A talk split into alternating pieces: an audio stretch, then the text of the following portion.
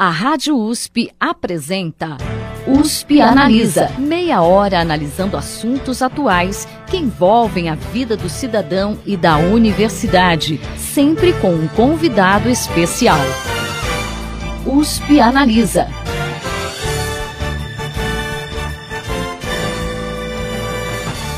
Em quatro décadas, o número de pessoas com diabetes no mundo quadruplicou. Foram registrados 422 milhões de casos no mundo. Os dados são da Organização Mundial da Saúde para o ano de 2016. Segundo o relatório da OMS, a situação é mais grave nos países mais pobres. Os pesquisadores da organização fizeram um dos mais completos mapas da doença no mundo e perceberam que há dois fatores que agravam a situação. Um é o envelhecimento da população e o outro é o aumento dos níveis de obesidade. O mesmo relatório aponta que metade da população mundial de adultos diabéticos vivem em apenas cinco países: China, Índia, Estados Unidos, Indonésia e o nosso Brasil. Para discutir a situação da diabetes no Brasil, os avanços e as perspectivas nas pesquisas, recebemos no USP Analisa de hoje o professor Carlos Eduardo Cury, da Faculdade de Medicina da USP de Ribeirão Preto. Ele pesquisa a célula-tronco no tratamento de diabetes. Também do funcionário da Prefeitura do campus, José Leandro Rosa, que vai contar sua experiência. Ele é diabético e chegou a ficar em coma por hipoglicemia. Professor, como é que está a situação da diabetes hoje no Brasil, especificamente em Ribeirão Preto? A gente vive uma epidemia de uma doença silenciosa. A gente está passando por dengue, zika, chikungunya, são doenças que levam pessoas para um pronto-socorro com febre e com dor. Diabetes é uma doença silenciosa. O que, que você chama de doença silenciosa? Sabe qual é o principal sintoma do diabetes? Ah. Nenhum. Esse é o ponto. Sei. É uma doença que cursa. Uma pessoa está ouvindo a gente agora em casa, pode estar com a glicose 200, 300. O valor normal em jejum é até 99, para o pessoal entender. Então tem gente com 200, 300 não está sentindo nada. Nada. E quando que ela se manifesta fisicamente a ponto da pessoa procurar um atendimento, alguma coisa? Historicamente, muitas pessoas guardam, lembram, que são sintomas do tipo urinar muito, beber água demais, emagrecer sem uma causa aparente, ter uma fome excessiva, a vista ficar turva. Esses são sintomas clássicos do diabetes. Porém, quando o paciente apresenta esses sintomas, significa que a glicose já está em patamares muito altos. E na verdade tem muitas pessoas ouvindo a gente com glicoses não tão altas no sangue, ou açúcar no sangue não tão alto, e aí a gente perde o bonde. É tão letal quanto. E esse é que é o grande problema. Por ser silencioso, muitas vezes as pessoas não procuram auxílio médico. Quer dizer, elas podem morrer sem saber que tinha diabetes. Sim, ou então descobrir o diabetes através já numa sequela. Entendo. Por exemplo, infelizmente, devo dizer aqui que o diabetes é a principal causa de cegueira, de amputação de membro, de perna e de insuficiência renal. Então, às vezes a pessoa vai parar num pronto-socorro por uma insuficiência renal, você vai ver, é diabetes. Que a origem daquela insuficiência A renal origem é diabetes. é diabetes. E outras coisas mais. Por exemplo, em homem é muito comum ele procurar assistência médica por impotência sexual, disfunção erétil. Também é uma outra coisa. Ou uma ferida na perna que não cicatriza, alguma coisa desse tipo. Então a medição de glicemia ela é, ela é fundamental para você controlar a- a- a- o seu grau de açúcar no sangue para saber se Você você não- tem ou não de dia- diabetes. Você não tenha dúvida, nós estamos vivendo uma era de doenças crônicas. Eu estou colocando o diabetes do lado da hipertensão, do lado do colesterol e do triglicérides alterado. E cabe à população, cabe a todos nós zelar pela nossa saúde. Como que você pode fazer, então, já que a doença é silenciosa? Fazer exames médicos periódicos. Esse periódico para diabetes, qual que é o- a periodicidade, o tempo certo entre um exame e outro para a pessoa ir A controlando? gente pede sempre para os pacientes adultos procurarem o médico anualmente. Tá. Sabe, vai uma vez ao ano no seu médico. A pessoa vai no carro, na concessionária, paga uma nota para fazer a revisão do carro. Cuide da própria saúde. Vai no médico, vai no seu clínico. Não precisa ser. Nós estamos falando de diabetes aqui hoje, mas nós temos que lembrar que tem uma gama de doenças. Então, o diabetes é uma delas. A gente se depara, professor, desculpe interrompê-lo, com, com, com, esses, com essas campanhas que a gente encontra em parques públicos, em, em entradas de supermercados, de medição de diabetes, de triglicérides. É uma boa oportunidade da gente parar um minuto ali para fazer a medição. Sem dúvida. Essas campanhas, na verdade, eles surgiram como? Se o paciente não vem a nós, nós vamos no paciente. Entendo. É uma triagem simples que capta, muita gente tem um diagnóstico ali. O problema das campanhas é o seguinte: o paciente tem que dali começar a cuidar da própria saúde. E tem que ter um sistema de saúde estruturado para acolher a pessoa. Nós diabetes. temos esse sistema de saúde estruturado? Sim, até porque o que falta, na minha opinião, é um treinamento, é uma reciclagem correta para tratar a pessoa com diabetes. Nós temos médico, nós temos enfermeiro, é o que nós o tratamento da pessoa com diabetes não precisa, não requer equipamentos de última tecnologia. É relacionamento humano, é médico, enfermeiro, nutricionista, educador físico. Uhum. Então, o que se precisa fazer, e a minha crítica ao Brasil todo, é ter equipes bem treinadas para atender a pessoa diabética, que não precisa ser necessariamente um endócrino. Um endócrino é a pessoa especializada nisso. Mas não há endócrinos no Brasil todo, nem todo lugar é igual a Ribeirão, repleto de endócrinos. Certo. Então, um bom clínico geral que que tenha se reciclado é capaz de tratar direito uma pessoa com diabetes. Como a gente viu, a Organização Mundial da Saúde aponta dois casos para o aumento né, da, da, diabetes no mundo: o envelhecimento da população e o aumento da obesidade. Essa, esses dois quadros uh, cabem aqui no Brasil? Podem traduzir o aumento da doença aqui no Brasil? Não tenha dúvida, não tenha dúvida. A nossa expectativa de vida no estado de São Paulo hoje, média, é de 78 anos. A partir, que, a partir do momento que a gente vive mais, o risco de ter doenças crônicas aumenta. Dentre elas o diabetes, especialmente tipo 2, que é do adulto e do idoso. Uhum. O, o, o, sedentarismo, os maus hábitos alimentares estão tornando a nossa população mais obesa. Isso é verdade. Quase aproximadamente metade da população está acima do peso ideal. É, é, é, grave isso, né? Dizer, é gravíssimo. A obesidade é uma questão, é uma questão que está se tornando uma questão de saúde pública e junto com ela todas as doenças que ela traz, né? Justo. E é muito bom estar tá fazendo esse programa seu pelo seguinte, porque uh, isso é uma saúde, problema de saúde pública que não é tratado só com médico.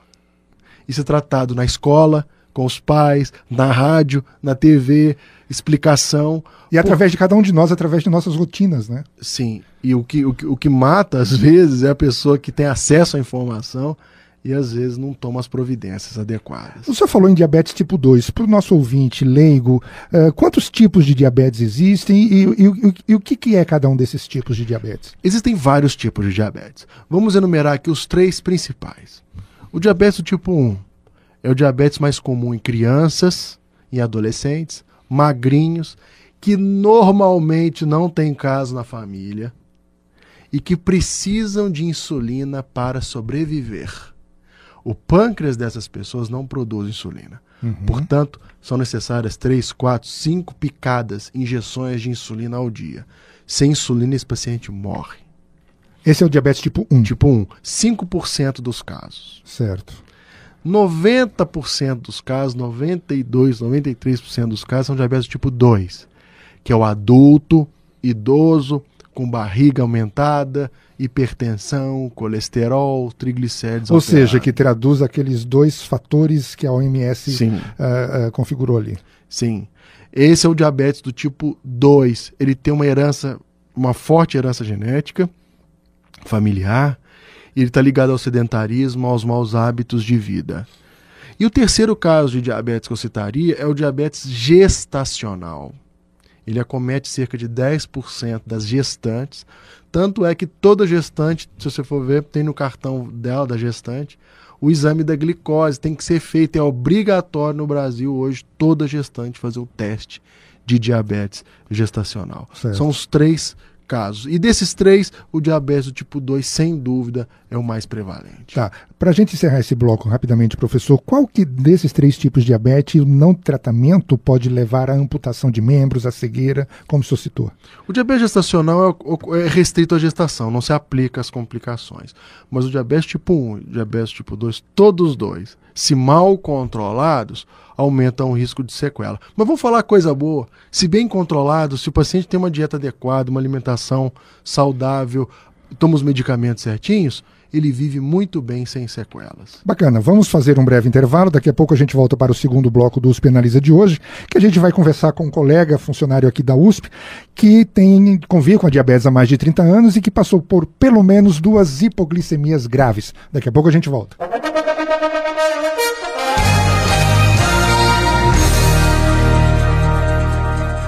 USP Analisa volta já.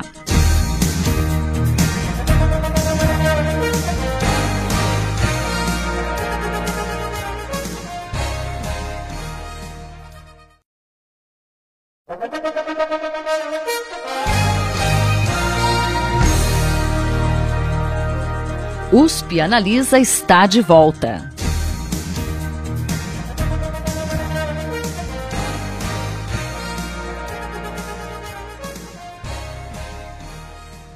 Bom, estamos de volta para o segundo bloco do USP Analisa de hoje, em que a gente conversa sobre diabetes.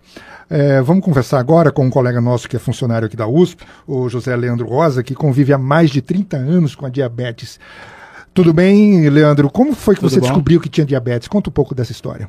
Bom, eu estava com 20 anos, como o doutor falou aí, comecei a emagrecer, beber muita água, urinar, né? Pra mim achei que era normal, aí a minha mãe já era diabética, Falou, ó, vamos, no médico. Aí foi no médico e já tava com 590. Aí teve que entrar direto. Você nunca tinha medido sua glicemia antes? Não, nunca. Eu via minha mãe aplicar a insulina, meus, meus dois irmãos, eu tenho dois irmãos também que são diabéticos, desde pequeno. Quer dizer, você é o único, o último da família a saber que estava com diabetes? Isso. Não, meu, meu, irmão mais velho, há dois anos atrás, tá vivo ainda, né? Tá, é, ficou sabendo também agora que é diabético também. Quer dizer, a família inteira? Isso. Professor, isso é normal? A família inteira ser diabético? Qual, qual o tipo do teu diabetes? O meu, todos foram tipo 1. O meu é tipo 1. Certo. Eu tive que, como estava 590, né? O médico achou de entrou direto na insulina. Certo, é tipo 1. É, tipo 1. Toda a família é tipo 1. Toda a família é normal é tipo isso, 1. professor? Não, o, caso, o seu caso não é um caso usual.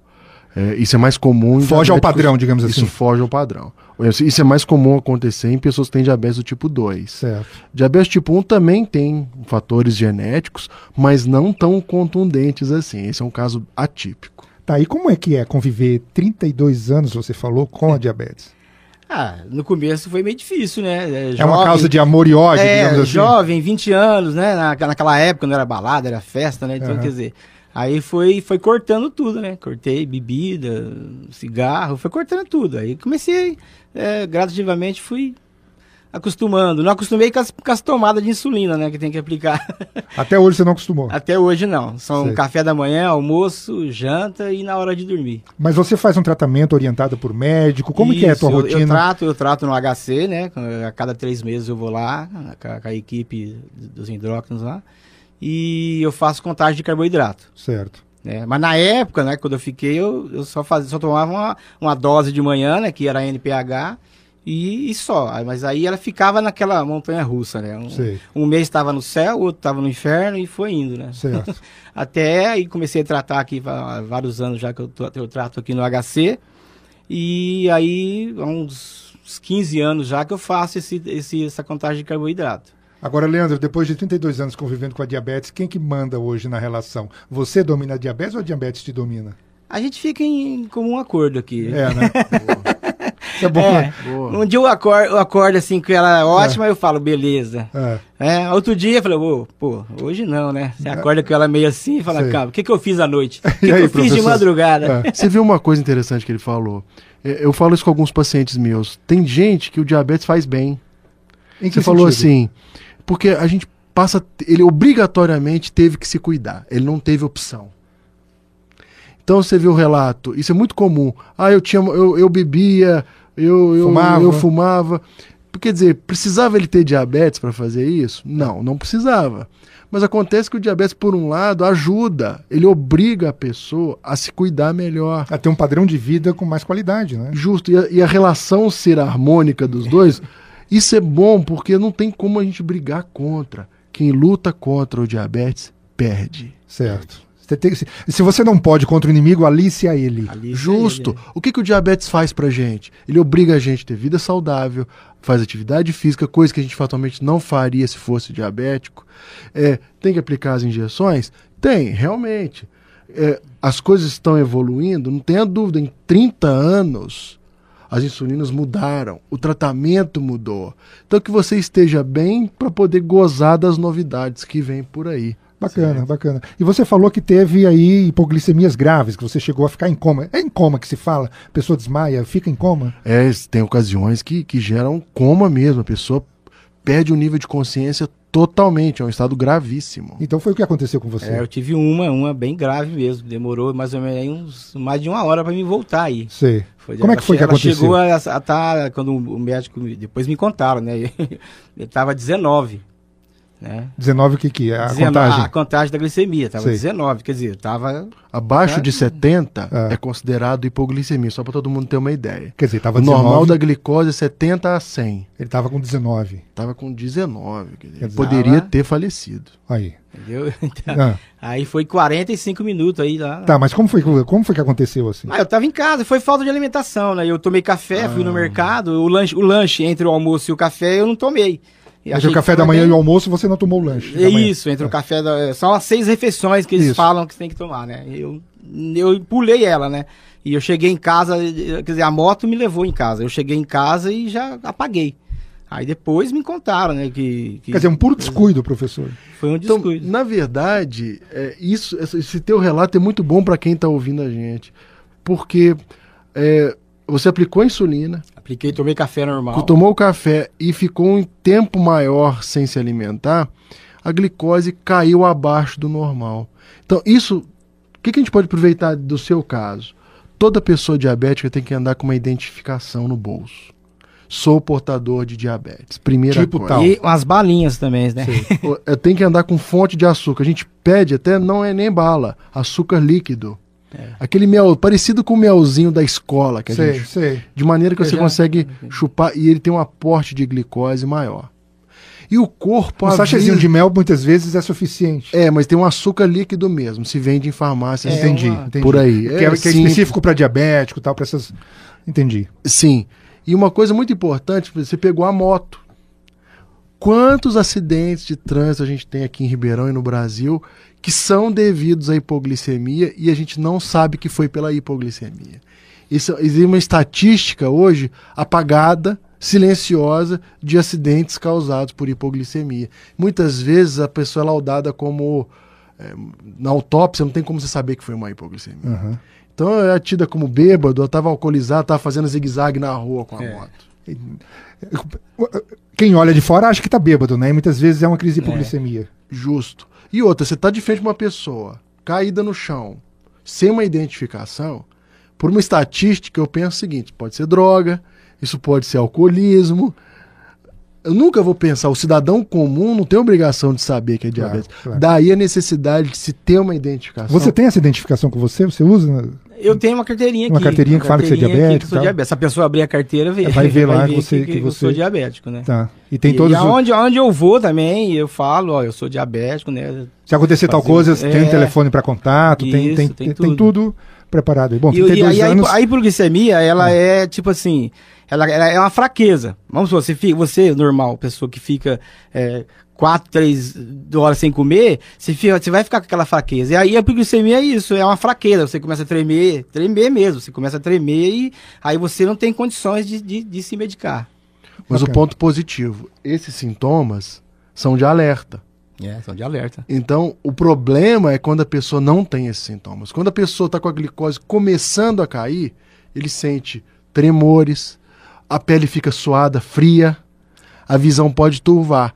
Esse é um sinal de que coma açúcar. Beleza, vamos fazer um breve intervalo. Daqui a pouco a gente volta para o terceiro e último bloco do USP Analisa.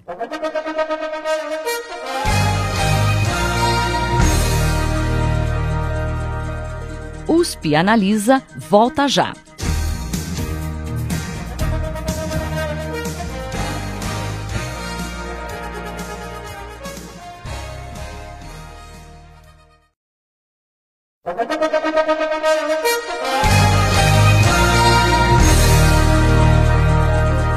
USP Analisa está de volta.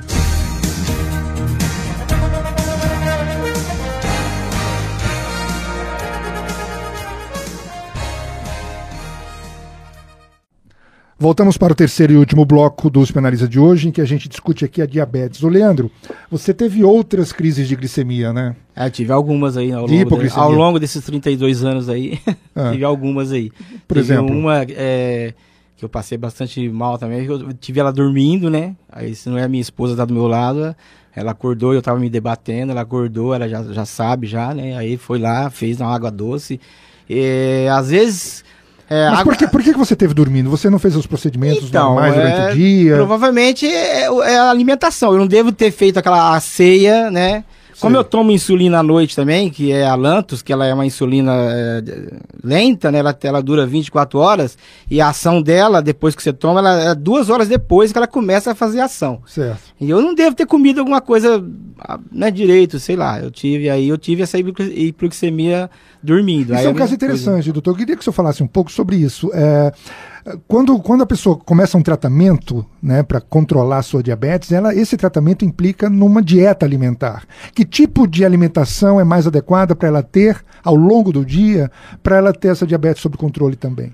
É o seguinte, é, a alimentação é um dos pilares. Porque ele falou, por exemplo, só para ilustrar, ele falou que teve um problema à noite, não deve ter feito uma ceia correta. O que, esse que é um dos fatores. O que, que, seria o correto e o não correto, por exemplo? Por exemplo, esse é um dos fatores. Outra coisa, o exercício físico pode dar. A pessoa jogou futebol à noite. Sim. Ele tem uma ação residual na madrugada, a atividade Entendi. física. É, por isso que a gente pede sempre para o paciente, a gente fala para ele, que diabetes não tira férias e diabetes não dorme. Entendi. Então a gente sempre pede para esporadicamente, de graça, ele acordar às três da manhã e medir a glicose na ponta do dedo. Mas doutor, eu não estou sentindo nada. Sim, mas acorde para ver, porque às vezes você pode estar tá tendo de madrugada e com certeza você teve, sem ter sintoma nenhum. Uhum. E você está dormindo. E sabe qual muitas vezes é o sintoma de uma hipoglicemia noturna? Pesadelo. Às vezes a pessoa tem pesadelo, é nada que você vai ver foi uma hipoglicemia. Certo. Então, respondendo a tua pergunta, a pessoa tem que ter alimentação saudável que toda pessoa saudável deveria ter uma ingesta rica em verduras, legumes, frutas. Carboidratos. Carboidratos mais complexos, tipo arroz integral, pão integral, massa integral. O, o bom carboidrato, né? Um Aquele... bom carboidrato. O carboidrato é importante. Sim. Eu, muita gente acha que o diabetes é só não comer açúcar. Quem dera se fosse só não comer açúcar. Tava fácil, fácil, né? Diabetes se chama bom senso ter uma alimentação saudável. Igual o Leandro falou, tem que comer a cada três horas. É bom todos comermos a cada três horas, independente se somos ou não diabéticos. Exatamente. Até para a gente não ficar longos períodos sem se alimentar, até para a gente não ficar trazendo outros problemas para nossa saúde. Perfeito. Na verdade, o tratamento do diabetes envolve ter uma vida saudável, dormir bem, ter uma atividade física regular. Você faz atividade física, faz algum esporte? Às vezes, eu tô meio. É, meio relaxado. meio, meio relaxado nessa, né, nesse quesito, mas é porque tempo mas, mesmo. Mas assim, você, você passou eu, a fazer eu, atividade eu, física faço, como faço rotina para o tratamento de diabetes ao longo desses anos todos? Faço, já fiz bastante. Fiz até academia já, mas aí com o tempo, né? Você vai. É. O tempo vai ficando escasso.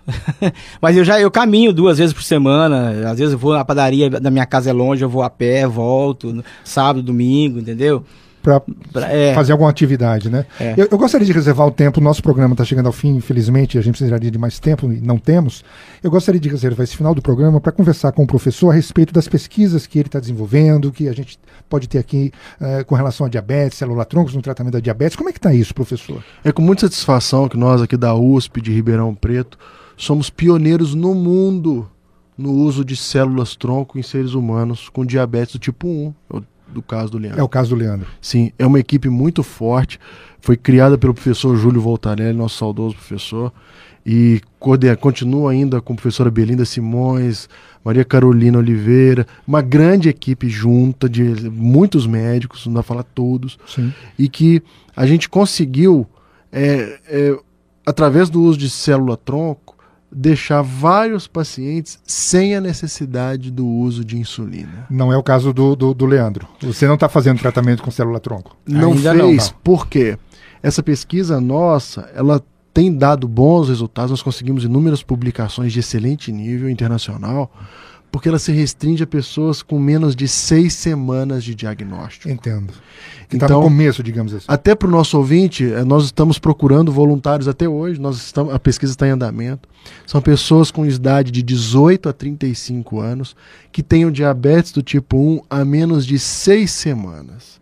Só para você ter uma ideia da importância. A menos de seis semanas do diagnóstico. Do diagnóstico, dela, né? é muito recente. Ela pode ter esse, essa diabetes há algum é, tempo. É do diagnóstico. Tá.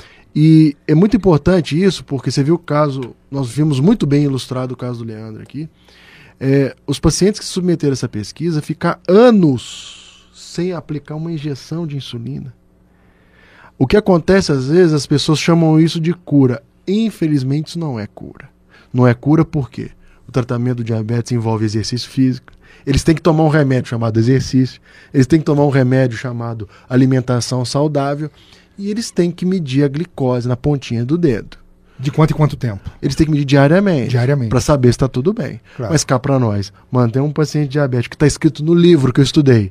Diabetes tipo 1 morre se não aplicar insulina. E manter o cara vivo sem insulina. Isso, é, isso é uma um produção avanço. científica nossa aqui da USP de Ribeirão Preto, da Faculdade de Medicina da USP de Ribeirão. Certo. E tá aí ou tem mais alguma, alguma pesquisa uh, no entorno? uh, Nós estamos é, aqui no Brasil, é, tem um for- fora as nossas pesquisas aqui de célula tronco da USP, tem uma excelente rol de pesquisas agora em tecnologia em diabetes. Só para você ter uma ideia, hoje a gente está falando de picar o dedo para medir a glicose. Hoje já se vende nas farmácias um sensor que você coloca na pele que mede a glicose 24 horas. tipo um chipzinho, não? É o Big Brother do diabetes. você escaneia, é, é parecido com um chip, e você simplesmente aproxima um sensor dele por onda eletromagnética, ele mede a glicose quantas vezes você quiser por dia. Sem Nossa. precisar furar o dedo. Isso já se vende. Isso, na, na verdade, não é pesquisa. Isso Aham. já tem para vender. Bacana. Outras pesquisas legais que eu citaria aqui no nosso programa seria o pâncreas artificial, uma bomba que conectada ao paciente que mediria a glicose e aplica a insulina automaticamente, como o nosso próprio pâncreas faz. Tá. Para a gente encerrar, professor, eu gostaria de retomar a questão da pesquisa da célula tronco. Por que só com seis semanas de diagnóstico? E há perspectiva de, de você aplicar num futuro próximo ah, a célula tronco no tratamento para quem tem mais de seis semanas de diagnóstico? É, em- é, na verdade, esse nosso projeto só funciona para quem é recém-diagnosticado, porque eles ainda têm uma reserva do pâncreas que ainda funciona. Tá. Quando passa desse período, o pâncreas já foi totalmente destruído, porque o diabetes tipo 1 é assim, o pâncreas vai parando de funcionar. Certo. Logo após o diagnóstico, ele ainda tem um pedaço que funciona, que produz a insulina. Sem esse pedaço, Não o nosso tem como. tratamento não funciona. Entendo. Infelizmente, esse projeto nosso, aparentemente, ele não vai funcionar, não vai ser útil para pessoas de longa duração. Infelizmente. Que é a maioria que está ouvindo a gente agora. Bom, quero agradecer aqui a presença do professor Carlos Eduardo Cury, da Faculdade de Medicina da USP de Ribeirão Preto, que faz pesquisa com célula-tronco no tratamento da diabetes. E também do nosso colega funcionário da Prefeitura aqui do campus, José Leandro Rosa. Que você tenha muitos mais trinta e tantos anos de diabetes pela frente, meu amigo. Eu falo, eu falo pra equipe lá que eu vou chegar aos 100 anos com Ba- diabetes. Maravilha. Tomara, E tomara. não vou morrer de diabetes, hein? Maravilha. Obrigado a vocês, uma boa tarde a todos. Você ouviu USP Analisa, um programa da Rádio USP Ribeirão em parceria com o IEA, Instituto de Estudos Avançados, Polo Ribeirão Preto. Apresentação: Ferraz Júnior. Produção do Serviço de Comunicação Social da USP e do IEA. Coordenação: Rosimeire Talamone.